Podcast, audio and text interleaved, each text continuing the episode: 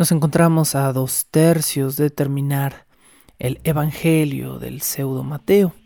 Este Evangelio que recoge muchas de las, eh, de las aventuras, podríamos decir, de la infancia de María y de la infancia de Jesús, pero que expande y, eh, sobre la infancia de Jesús y que es quizá precisamente por esta expansión fantástica de la infancia de Jesús que queda fuera del canon bíblico. Los episodios que se relatarán entre el final del capítulo de hoy y el siguiente capítulo, donde también hablaremos del Evangelio del pseudo Mateo, narran una visión caricaturizada, a veces ridícula, a veces infame, de el niño Jesús que debía ser un ejemplo de moralidad y divinidad en esta tierra. También poco a poco, conforme avancemos en este Evangelio, veremos que esta imagen del Jesús niño fue quizá eliminada de una forma muy consciente mm, por los padres de la iglesia temprana para evitar que algunos de los episodios de la infancia de Jesús permearan en el canon bíblico a manera de protección. Comenzamos pues hablando de la visión de los dos pueblos o el nacimiento de Jesús en la gruta y el testimonio de los pastores que se acercaron a presenciar este evento, que no fueron muchos, a pesar de que aparecen en el título del episodio, eh, no fueron muchos estos, estos pastores que se mencionen en este episodio. Por supuesto que eh, nuestro capítulo de hoy comienza con el edicto de César Augusto, eh, que obliga a todos los ciudadanos del Imperio Romano a empadronarse. A diferencia de en Santiago o en algunos otros de los evangelios de la infancia, en el pseudo Mateo se nos dice un poco más de información. Se nos dice que este censo fue el primer censo hecho por Sirinio, el gobernador de Siria, que por cierto no se escriben con S ambas, esto es un dato muy chistoso. Sirinio, escríbase con C, Siria, escríbase con S, y que es gracias a este primer censo realizado por Sirinio que José y María tienen que partir hacia Belén. Eh, con María a punto de reventar en su noveno mes de embarazo, cosa que ya habíamos discutido en el capítulo anterior. El motivo por el cual tenían que ir hasta Belén nos queda mucho más claro en esta versión, a diferencia de en otros evangelios de la infancia, porque se especifica que Joaquín era el padre de María. Bueno, esto ya lo sabemos, sí. Joaquín era el padre legal de María, era el padre terrenal de María, porque ya sabemos que no era realmente el padre de María. Pero algo que nos dice el pseudo Mateo es que Joaquín era de la tribu de Judá. Y la tribu de Judá era la casa, la patria más bien, podríamos decir, del el rey David. Y dado que era una tribu muy antigua, que tenía sus raíces en Belén, le correspondía a María hija de Joaquín, que era la que más abolengo, digamos, tenía en esa familia, regresar al lugar de sus raíces, a empadronarse. Esto es interesante. Esto es interesante porque una vez más, uno, se confirma el parentesco de María con David, que algunas fuentes afirman que es el origen de sus rasgos físicos, de su piel morena clara o más clara que otras pieles y de sus ojos color verde. Eh, interesante cuestión ahí en la que no vamos a andar mucho. Bueno, mientras María y José van en burra a Belén, eh, María le dice a José que ella ve a dos pueblos en lucha y que llora por ello. Esto ya lo escuchamos en el Evangelio de Santiago previamente. José la tacha de loca, descarta sus palabras, pero en el pseudo Mateo se aparece frente a José un niño. Este niño se describe como vestido en ropas magníficas y se aparece para reprocharle a José su actitud. Le dice, ¿por qué descartas las palabras de María? Escucha a tu mujer. El llanto de María es el llanto del pueblo judío y ese pueblo será bendito por el fruto de su vientre como uno de los pueblos favoritos de Dios. Aquí tenemos una carga ideológica. En este Evangelio y en Evangelios futuros, específicamente cuando entremos en eh, Hechos de Pilatos, por ejemplo, Hechos de Pilatos es un texto muy interesante. Cuando entremos en Hechos de Pilatos nos vamos a percatar de que hay una carga ideológica violenta en contra del pueblo judío. De alguna manera, hay ciertos evangelios que satanizan al pueblo judío porque es culpa suya que Jesús haya muerto. Y hay copistas, vamos a hablar más adelante de esto, pero habrá copistas que satanicen intencionalmente al pueblo judío. Por otro lado, en algunos de los evangelios de la infancia vamos a tener episodios como este, donde se trata de vanagloriar al pueblo judío, porque el cristianismo temprano, recordemos, era una simple extensión del judaísmo. Mientras había grupos cristianos tempranos que estaban luchando por hacer distinción con el judaísmo, había grupos cristianos tempranos que estaban haciendo un fuerte esfuerzo por validarse por medio del judaísmo. Y recordemos que son estos segundos los que, digamos, ganaron la guerra de cristianismos tempranos, ¿sí? Los gnósticos que estaban más hacia el lado de separarse perdieron esta guerra y eh, los, podríamos decir, más ortodoxos ganaron esta mm, cuestión de validación de su nuevo profeta o de su nuevo hijo de Dios por medio de la existencia del Dios del Viejo Testamento. Bueno. Este niño ángel que se le aparece a José podría ser un querube o un querubín, por eso se le describe como un niño de alguna forma angélico. Y también se aparece porque advierte el parto venidero, ¿no? Entonces, se le aparece y le reprocha a José, pero también detiene a María, José y a la burra y les dice, ¿saben qué? Creo que este es buen momento para parar porque eh, a lo mejor ya este chamaco va a nacer. En el Evangelio de Santiago, que es mucho más antiguo que este que estamos citando aquí, José no quiere llevar a María embarazada a Belén por vergüenza de su estado. Recordemos que en Santiago eh, José todavía está en un rollo de negación, con justa razón, de lo que está pasando. Y en el pseudo Mateo no, porque en el pseudo Mateo tenemos el rol de las niñas que de alguna manera convencen a José antes de la prueba del agua y todo eso. Y tenemos esta aparición de este ángel que le dice, José, ya deja de dudar, déjate de chingaderas y avanza. Pero espérate tantito porque ya van a ser tu, tu no hijo, ¿no?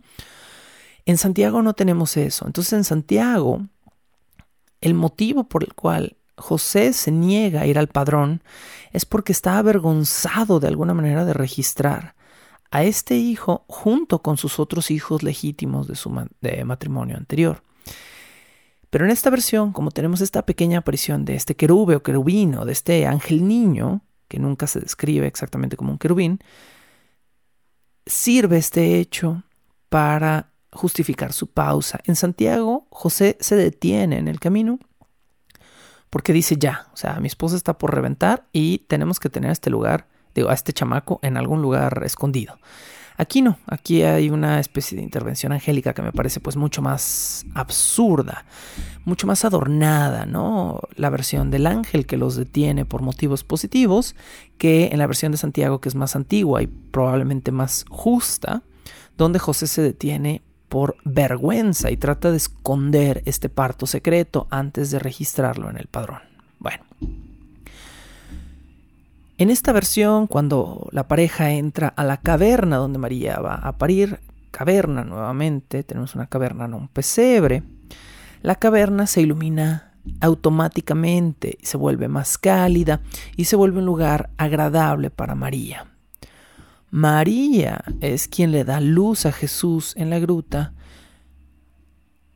perdón, a José en la gruta, mientras José se lanza en busca de una comadrona. En la versión de Santiago, recordemos, la gruta solo se ilumina cuando Jesús nace. ¿sí? Entonces es un cambio también interesante.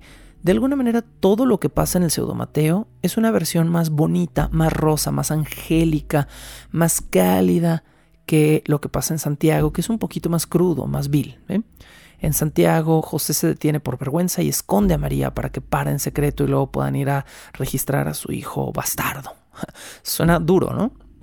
En, el pseudo Mateo es un ángel quien le dice a José que está en un error. José reconoce su error, le dice: Ten cuidado, tu esposa va a parir.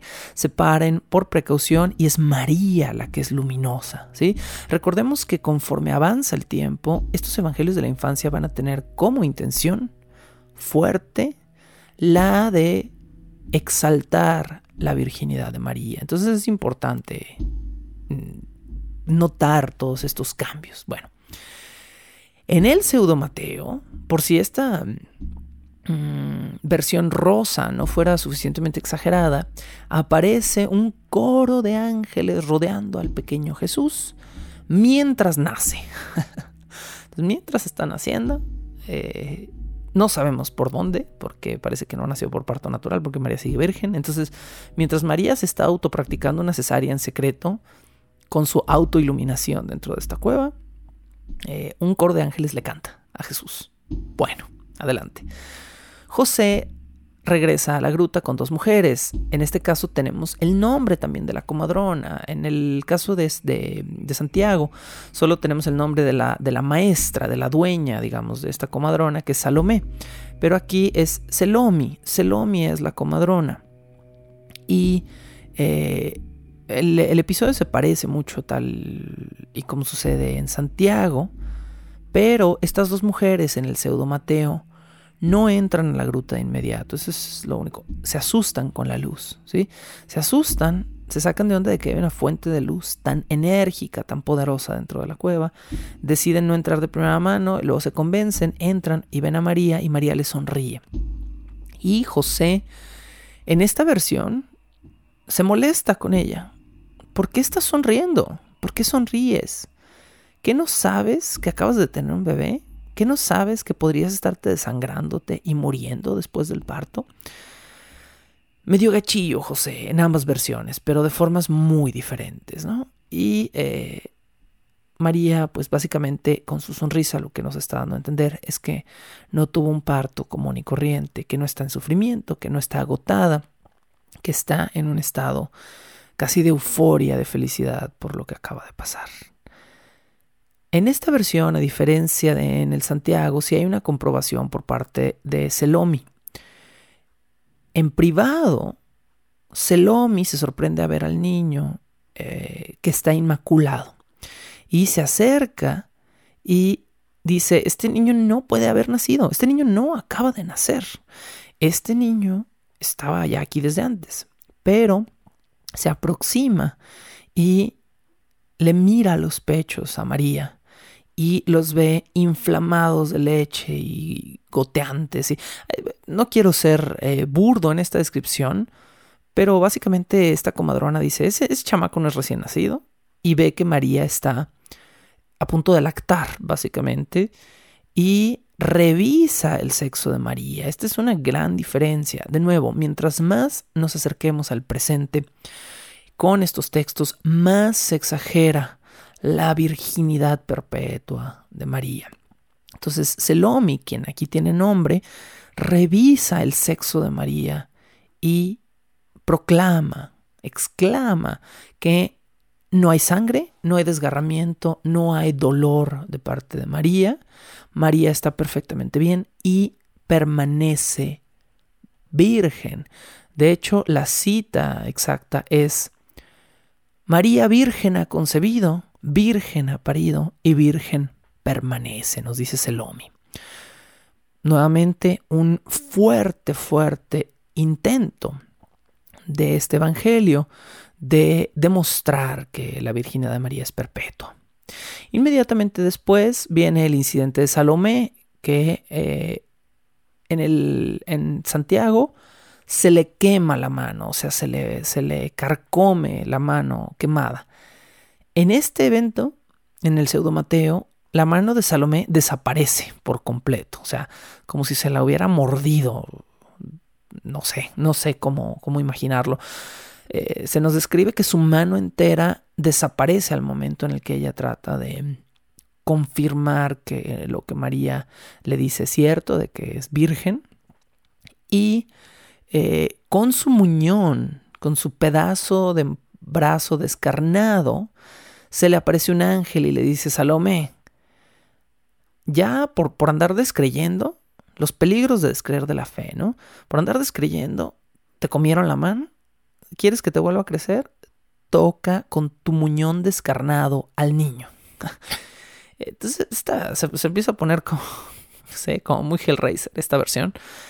Eh, y Salomé acaricia al niño Jesús con su muñón roto, descarnado, con su muñeca mm, cercenada, podríamos decir, y su mano completa vuelve a crecer. Este entonces, en el pseudo Mateo, sería el primer milagro de Jesús. ¿Por qué? Porque no fue la fe de Salomé la que le regeneró la mano. Recordemos que en Santiago es como Salomé se le quema la mano y es su propia fe y su queja, porque recordemos que en Santiago Salomé se queja, ¿no? Es como, ay, pues Dios mío, te rezo para que te acuerdes que, que yo doy un chingo de barro a la iglesia y de que soy bien chida con los pobres y, oye, no me puedes castigar, ¿no? Entonces Dios es como, ok, ok, ok, ahí está tu mano, ¿no? En esta versión, Salomé no tiene fe, no recupera su fe, no reza, pero el ángel se le aparece y le dice qué hacer. Hay múltiples apariciones angélicas en esta versión que sirven como fuentes de exposición. Desde una perspectiva narrativa, podríamos decir que este evangelio está mucho peor escrito, ¿sí? Eh, porque hay mucha más exposición forzada. Y bueno, en esta versión es el primer milagro de Jesús que cure el, muñón de Salomé y no una extensión de su fe.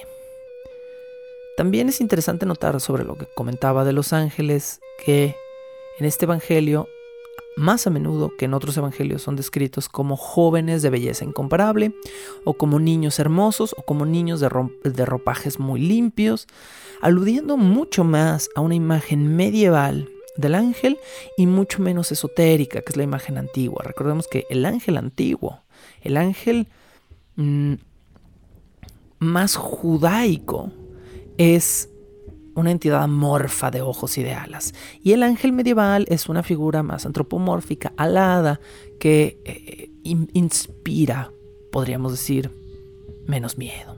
Entonces se aparece el ángel, queda curada Salomé e inmediatamente aparece eh, en el cielo la estrella que seguirán los sabios hasta un pesebre, no una gruta, no una cueva, un pesebre en el que habrá un buey y una mula.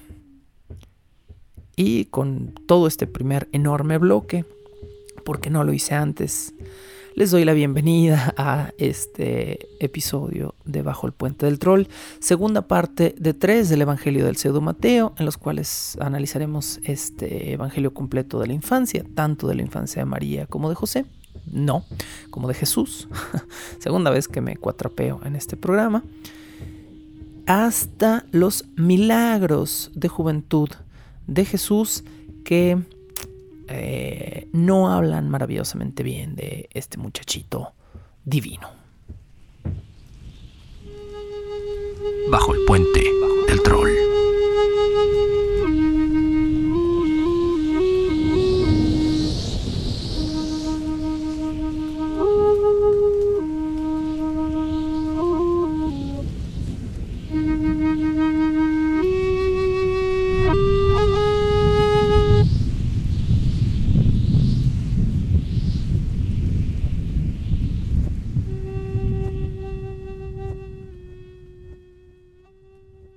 Salieron entonces de su gruta María, José y al niño recién nacido, y se refugiaron después del parto en un establo.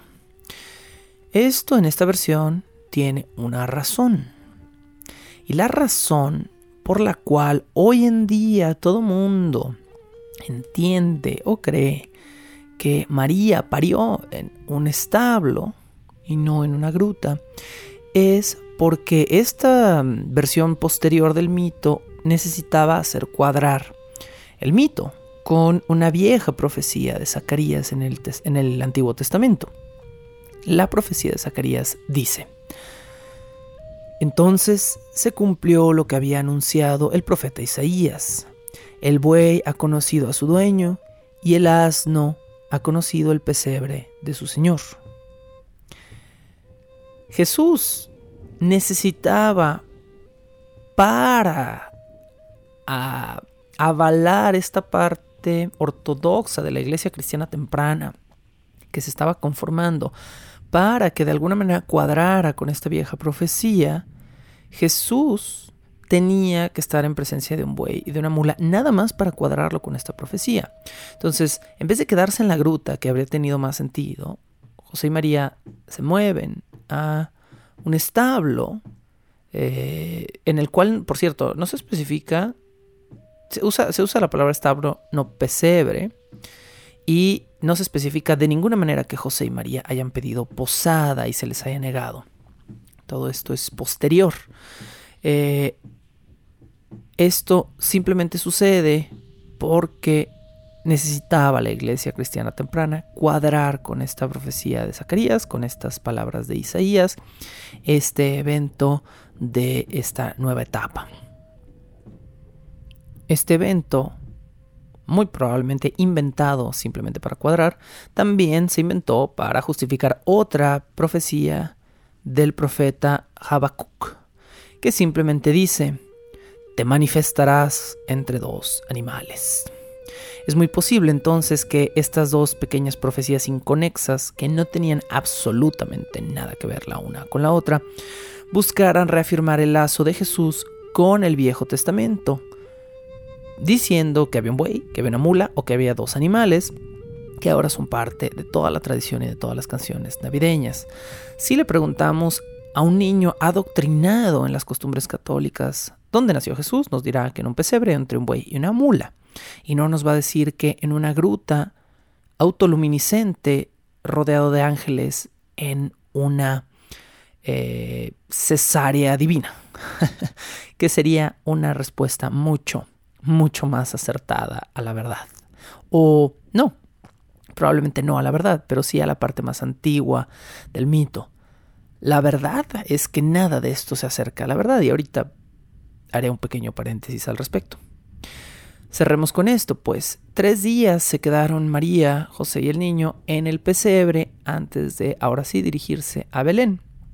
En Belén, al sexto día de viaje después de haber salido del pesebre, entraron a la ciudad, descansaron el séptimo día de manera totalmente intencional para hacer un símil con el Dios del Antiguo Testamento que descansó el séptimo día. Eh, y al octavo día, nos dice esta versión del pseudo Mateo, a Jesús lo circundaron múltiples eh, ángeles. Cumplidos los días requeridos de la purificación religiosa tras un parto, María y José llevaron al niño al templo, donde sacrificaron dos tórtolas y dos pichones en honor a su circuncisión. Esto es algo muy importante. En otros evangelios, específicamente en evangelios gnósticos, se va a poner en tela de juicio la circuncisión de Jesús. Si alguna vez hubo un Jesús histórico, Jesús estaba circuncidado porque era un judío de una familia de tradición judía, con una madre judía que determinaba la religión del niño y fue muy probablemente circuncidado. Este episodio de este evangelio más medieval resalta la idea de que Jesús es presentado como cualquier varón judío y circuncidado en su lapso con su respectivo holocausto. futuros o pasados, no sé cuál de las dos, vamos a ver, eh, evangelios gnósticos van a contradecir esta idea. Jesús en las versiones gnósticas afirma no estar circuncidado a razón de que es hijo de Dios y nada que venga de Dios es imperfecto y por lo tanto nada le sobra. Esta va a ser una contradicción de una tradición distinta. No sé cuál sea hoy en día la postura de la Iglesia Católica, pero en términos históricos o de precisión histórica, muy probablemente si hubo un Jesús histórico, pudo haberlo habido muy bien, ese Jesús estaba, o ese Yeshua, Yeshua estaba circuncidado. En la circuncisión de Jesús, José y María se topan en el templo a un hombre muy justo llamado Simeón. Se dice que Simeón tenía 112 años de edad. Recordemos que en textos bíblicos los personajes vivían cantidades absurdas de tiempo o, o en su defecto, eh, medían el tiempo muy distinto. Se dice que el mismo José, ya lo discutiremos a posteriori, llegó a vivir a lo mejor 111, 112 años de edad, pero esto en contradicción con escrituras del canon. Entonces, bueno, mm, no es relevante. Lo que sí sabemos, o lo que al menos nos dice esta pequeña fabulita, es que al circuncidar a Jesús, José y María se toparon con Simeón, un hombre de 112 años de edad, que había dicho que no iba a ser capaz de morir, jamás moriría, si no conocía al futuro Mesías, al futuro Salvador de la humanidad. Y, oh sorpresa, se topó con Jesús, supo de inmediato quién era, lo adoró, lo tomó en sus brazos y se marchó del templo dispuesto a morir. Aquí tenemos que hacer un pequeño paréntesis sobre lo que les hablaba de la cercanía a la realidad. Si hacemos una versión racional, mm, sincrética de ambos evangelios, del Santiago y del Pseudo Mateo, vamos a tener una versión racional posible. ¿A ¿A qué, me refiero con versión racional posible? A que para mí, de una manera muy lógica, hay una serie de eventos claros de que pudieron haber sucedido en realidad en este parto. Tenemos a una muy joven María. Esta mujer, esta Miriam, una mujer a eh, quienes sus padres muy viejos donaron a un templo y le coartaron desde el nacimiento toda posibilidad de tener una vida y una relación normal. Una niña que es obligada a vivir los primeros 10, 13, 14 años de su vida más o menos en compañía de sacerdotes, encerrada en un templo, sacerdotes que la adoctrinaron en las costumbres judías a ser una mujer dentro de lo que era la concepción de la época, y que después establecieron que era impura por el simple hecho de menstruar y la sacaron del templo para que se casara con un hombre muy viejo, con quien jamás podría tener una relación carnal y de quien quedaría casada y enviudada, imposibilitándole por el resto de su vida tener conocimiento de otro varón. ¿Ok? Hasta ahí me siguen. Bueno, esta niña, ya adolescente, cuando se desposa con José, eventualmente se separa un tiempo de su marido. Su marido tiene que ir a chambear lejos y esta adolescente de más o menos calculando 16 años de edad ahora, por primera vez en toda su vida, queda sola, lejos de un vigilante varón y en esta versión avalada por un grupo de cinco amigas que le dan, le, le añaden un elemento de presión social. María, a María la molesta este grupo de amigas por ser virgen.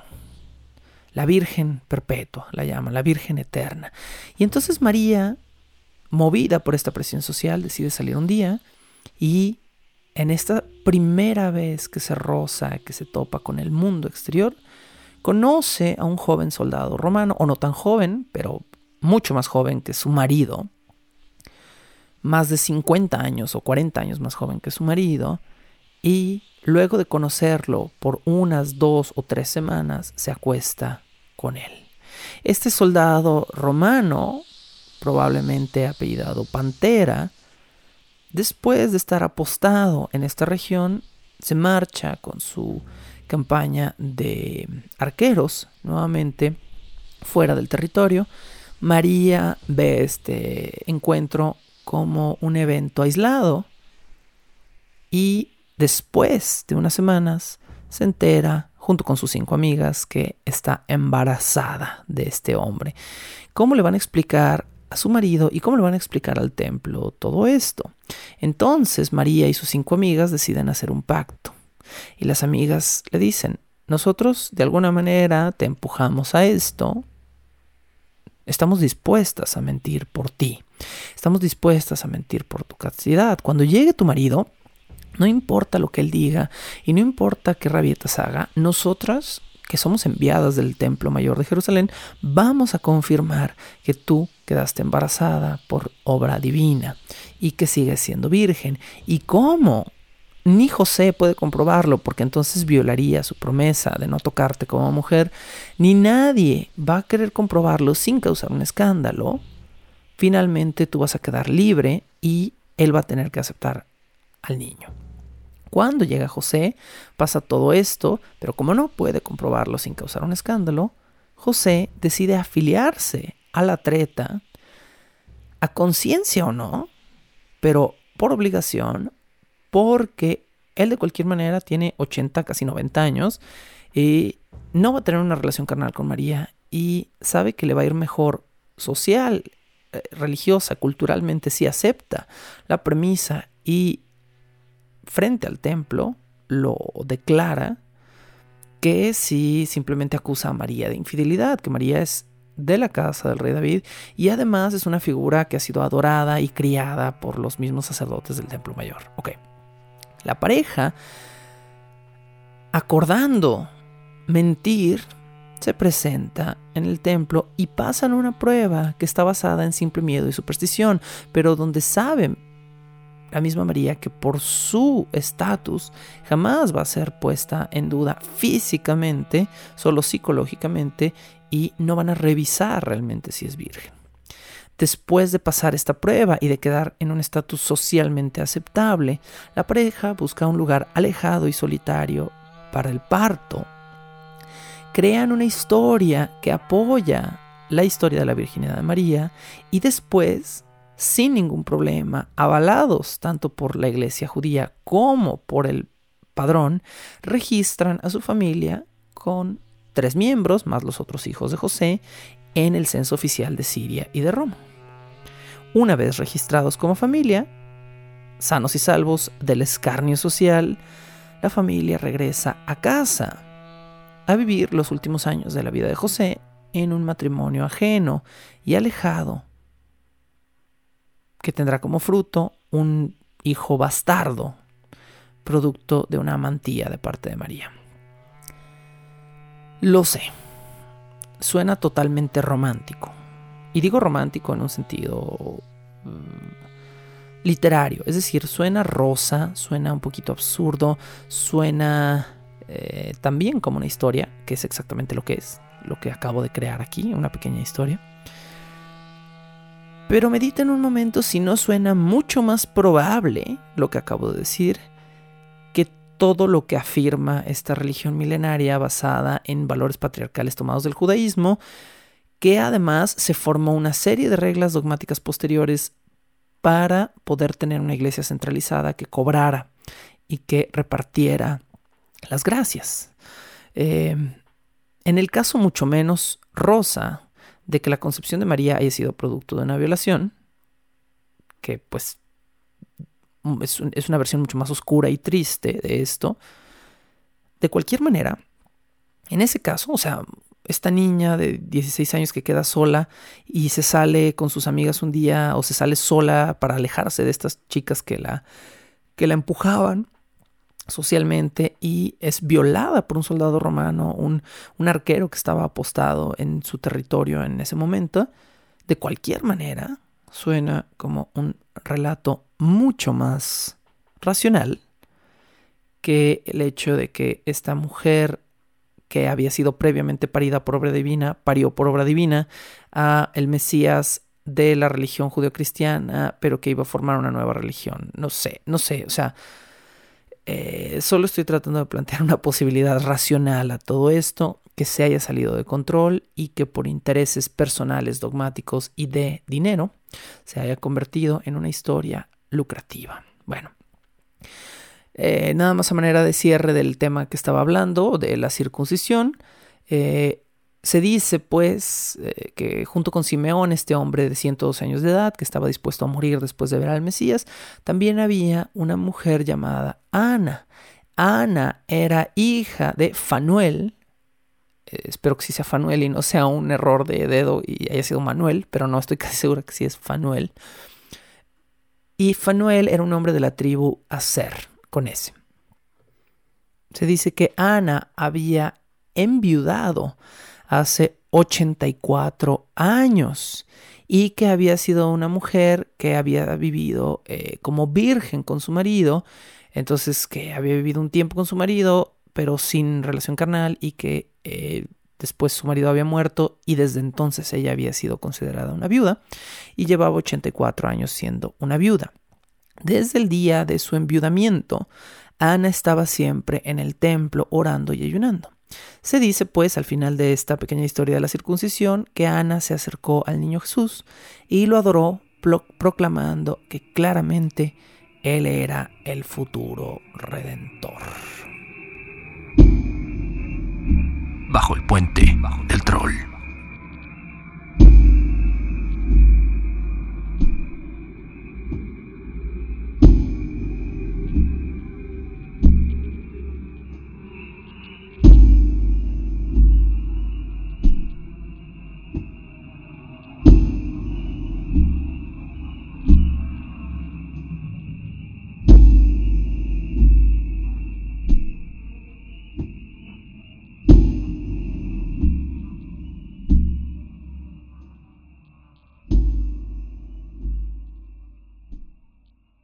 Como nos queda perfectamente claro en el pseudo Mateo, esta versión sitúa la visita de los sabios o magos en un momento muy distinto al del Evangelio de Santiago. ¿Por qué? En el pseudo Mateo la visita sucede dos años después del nacimiento de Jesús, dos años después. En Santiago no, es inmediata. En el pseudo Mateo los magos llegan al templo primero y piden direcciones para ir a la casa, al hogar del rey nacido, que fuera engendrado dos años atrás y cuyo nacimiento sería avisado por la estrella del oriente. Entonces es una versión muy distinta. En una es como la versión popular está súper comprimida, ¿se fijan? Eh, la versión popular, la versión de escuelita de domingo, es José y María salieron al padrón, pero María ya estaba súper embarazada. Se tuvieron forzosamente que detener. Llegaron a un lugar a pedir posada decentemente porque no eran animales y tenían que parir en un lugar decente y se les negó. Entonces tuvieron que parir como animales y buscar un lugar secreto y oculto. No fue decisión de ellos ocultarse y parieron en un pequeño pesebre junto bien bonito junto a unos animalitos. Y inmediatamente cuando Jesús nació, Llegaron, llegó una, una, partera y llegaron los Reyes Magos y le dieron muchos regalos y todos estuvieron muy contentos y de ahí la familia se fue muy contenta a registrarse tal y como lo habían planeado. Esa es la versión de, de, de niño, podríamos decir, ¿sí? Aquí estamos viendo una versión mucho más compleja, ¿no? Esta pareja que sale por necesidad social, que se oculta por vergüenza, que es eh, salvada de su vergüenza y que dos años después es visitada por un grupo de astrónomos y astrólogos, en este caso también, que siguieron por dos años a pie o en burro o en camello una estrella antes de poder llegar a esa casa. Es mucho menos inmediato este relato. Eh, y bueno, por supuesto, la llegada de estos sabios, que recordemos que los magos son en realidad sabios y que no eran reyes necesariamente, eran... Este, este episodio debería llamarse La visita de los hombres sabios, y no la visita de los tres reyes magos, ¿no? que no tiene nada que ver.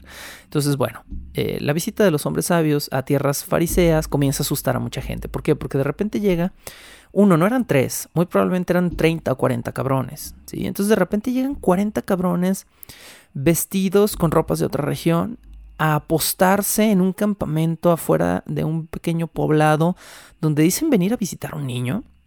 Por supuesto que esto le hace olas a Herodes, ¿sí? Por supuesto que esto, ¿qué está pasando? O sea, eh, algo aquí está muy mal. Entonces de inmediato Herodes va o manda a un, un heraldo o alguien a visitar al grupo de extranjeros y se entera de que este grupo de estudiosos, de astrónomos y de astrólogos y de poetas sabios entendidos, le lleva oro y especias y mirra e incienso a un niño de dos años de edad.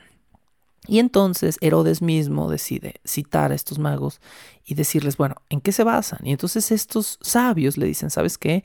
Según nuestras profecías, según nuestros presagios, según nuestro conocimiento de las estrellas y según nuestras escrituras, hay aquí en Judá, la, más pequeña, la más chiquita de las ciudades de, Oriente, un lugar donde nació el futuro rey frente al cual te la vas a pelar, ¿no? Entonces, pues, Herodes, quien probablemente era una persona eh, supersticiosa, entra en pánico y dice, ah, algo, algo muy raro está pasando, no me late este rollo, hay que acabar con esto. Y entonces le miente a los sabios y les dice, ¿saben qué? Denme la ubicación de este niño y les prometo que yo voy a ser bien chévere y también voy a ir a conocerlo. Y estos, a, expensas de que Herodes los deja libres y vagar por su ciudad, en Judá, eh, estos magos salen a, a buscar a este chamaco. Como en otras versiones, como en Santiago, los magos encuentran a la familia muy tranquila, con el niño dormido en el pecho de María, le hacen sus regalos de oro, de especias, de esencias, de mirra, de incienso, etcétera, etcétera. E inmediatamente después son advertidos por el ángel. Todo el final del relato es el mismo en todas las versiones, lo que varía es el arranque. Por supuesto, Herodes, súper furioso porque los magos ya no regresaron a decirle dónde estaba el chamaco, es cuando hace la matanza de los inocentes, decide matar a todos los niños que en esta versión tuvieran de dos años hacia abajo. En la versión de Santiago es de un año hacia abajo. En esta versión hay muchos más inocentes muertos, podríamos decir. Es, el, lapso es mucho más amplio. Inmediatamente, cuando comienza la matanza, un ángel le advierte a José y les dice que se vayan hacia el desierto, hacia Egipto, hacia donde la familia escapa. Y es en este punto donde el Evangelio se pone mucho más esotérico. ¿sí? En un episodio que está totalmente ausente del Evangelio de Santiago, María y Jesús van de camino por el desierto y ven a tres muchachos salir corriendo a una cueva. Y ella, pues por supuesto, por instinto, quiere abrazar a Jesús, ¿no? Quiere, quiere apretarlo contra su cuerpo. Eh, cuando ve que detrás de estos muchachos salen una multitud de dragones, y estoy citando, una multitud, así lo dice el Evangelio, una multitud de dragones Salen corriendo detrás de estos muchachos que salen de una cueva.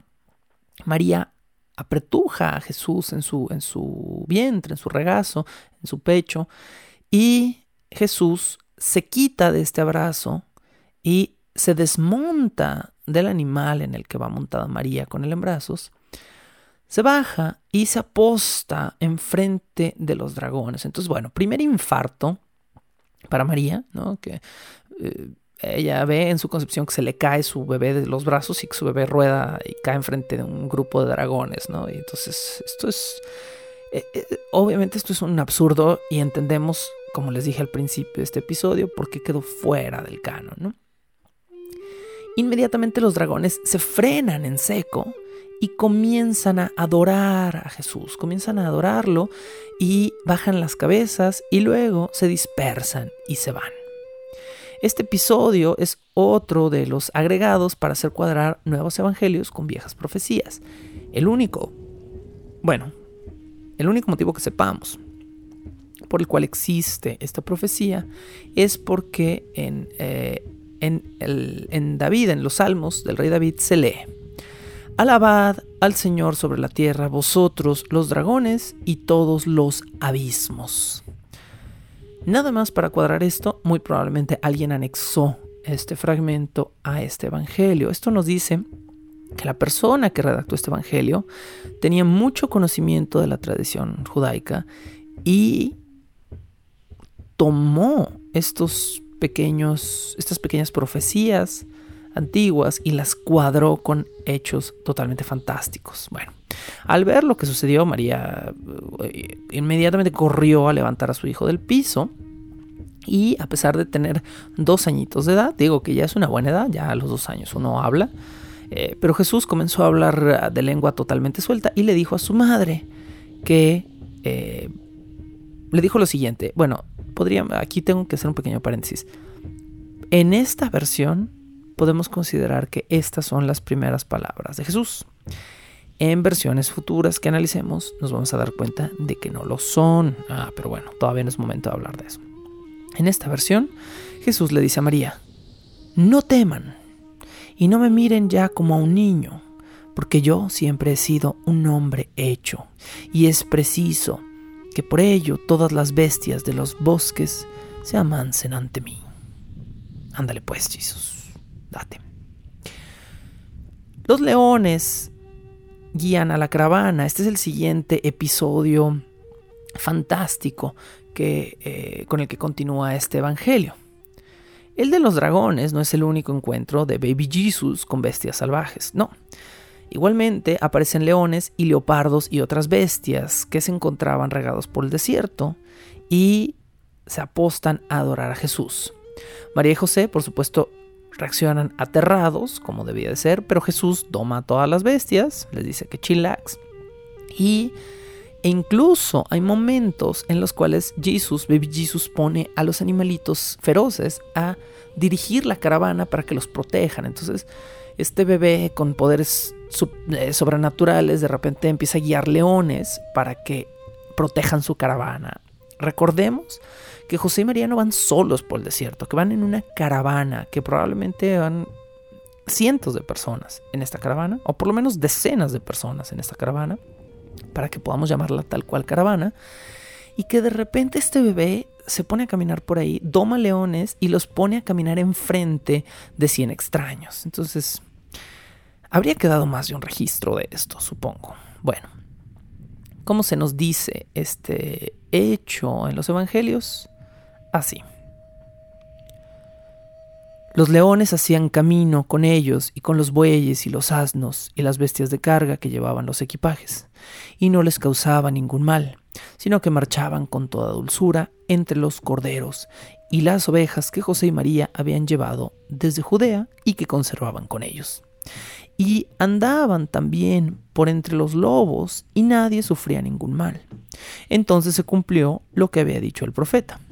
Los lobos pasearán con los corderos y el león y el buey comerán de la misma paja, porque había dos bueyes y una carreta en la que iban los objetos necesarios y los leones dirigían allí en su marcha.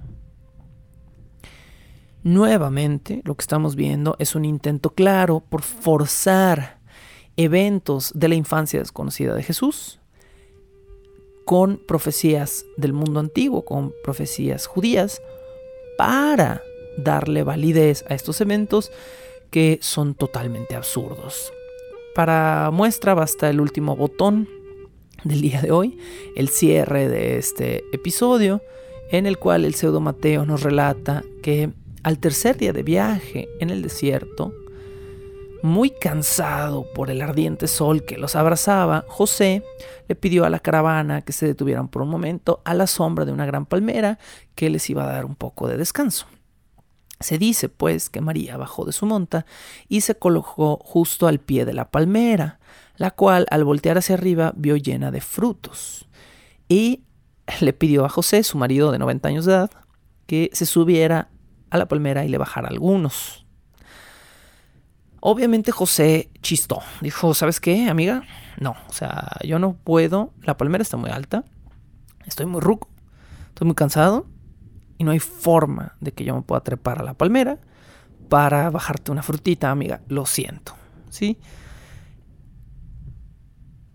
José también le reprochó a María que por qué era tan egoísta, que por qué se preocupaba por conseguir agua y comida para ella, cuando eran los animales quienes estaban verdaderamente cansados y quienes tenían sed. Los que realmente tenían que comer primero y beber eran los animales y no ella que no estuviera dando lata. Bueno, de nuevo tenemos al José Gachito. Durante esta charla, Jesús estaba acostado sobre las rodillas de su madre, jugueteando, cuando, de la nada, al escuchar el comentario de José, se puso de pie y le dijo, ah, pero no le dijo a José, le dijo a la palmera, árbol, inclínate y alimenta a mi madre con tus frutos. Y por supuesto, la palmera hizo lo dicho, y comenzó lentamente a doblarse para poner al alcance de María todos sus frutos, y se quedó doblada así como estaba, hasta que Jesús dijo la siguiente frase. Yérguete, palmera, y recobra tu fuerza, y sé con esto la compañera de los árboles que hay en el paraíso de mi Padre. ¿Qué hizo Jesús con esta frase? Decirle a la palmera que había hecho tan buen trabajo al alcanzarles sus frutos que se iba a convertir en un árbol del paraíso celestial, no del paraíso terrenal, del, del cielo absoluto. Dicho esto, Jesús le dio una nueva orden a la palmera y le dijo que estirara sus raíces, de las cuales brotó agua, agua que fue suficiente para todos los de la caravana y para todos sus animales. José y María, quienes ya estaban acostumbrados a este tipo de eventos sobrenaturales en torno a su chamaco, dieron gracias tras este milagro y toda la caravana pudo beber y comer con la, eh, la fruta y los líquidos de la palmera. Descansaron ahí esa noche y a la mañana siguiente, a manera de recompensa cuando estaban a punto de retirarse, Jesús le dijo a la palmera que ahora sus ramas serían llevadas por ángeles al paraíso. Y apenas se alejaron y Jesús dijo esto, ángeles literales bajaron del cielo, desenterraron la palmera, la tomaron completa entre sus manos, nos dice el Evangelio, y la elevaron a los cielos. José y María se quedaron pasmados por este hecho, pero Jesús les explicó que era una recompensa para la palmera, y les dijo que siguieran tranquilos su camino por el desierto. Así, con leones, dragones y palmeras mágicas, cerramos este episodio debajo del puente del troll del día de hoy. Terminamos de hablar del Evangelio del pseudo Mateo en nuestro siguiente capítulo y después de cerrar con el pseudo Mateo, brincamos ya al Evangelio de Santo Tomás. Como cada semana, les agradezco mucho estar conmigo. Difundan este podcast, compártanlo con sus familias, háganme llegar sus opiniones. Sepan que aunque ustedes mm, hacen el grandísimo favor de donar para este proyecto, son bienvenidos a difundir este material con quien quieran y a compartirlo, tanto sus descargas y sus grabaciones como los otros materiales que haya disponibles en este Patreon. La información debe ser libre y el trabajo debe ser remunerado, pero ambas cosas no tienen por qué entrometerse con la otra. Muchas gracias de nuevo por escuchar y la próxima semana cerramos al pseudo Mateo. La locución, la producción y la música original de este programa son creadas por Sergio Vicencio. Ve a patreon.com diagonal Sergio Vicencio y apoya este podcast para obtener horas de contenido adicional. ¿Quieres comisionar cápsulas, episodios o incluso temporadas completas o comprar contenido digital debajo del puente del troll? Ve a coffee.com diagonal Sergio Vicencio y encárgate de decirme qué hacer. Es coffee, k o ficom diagonal Sergio Vicencio. Búscame como arroba recuadro blanco en Twitter e Instagram o como Sergio Vicencio en YouTube para darme tu opinión sobre este podcast.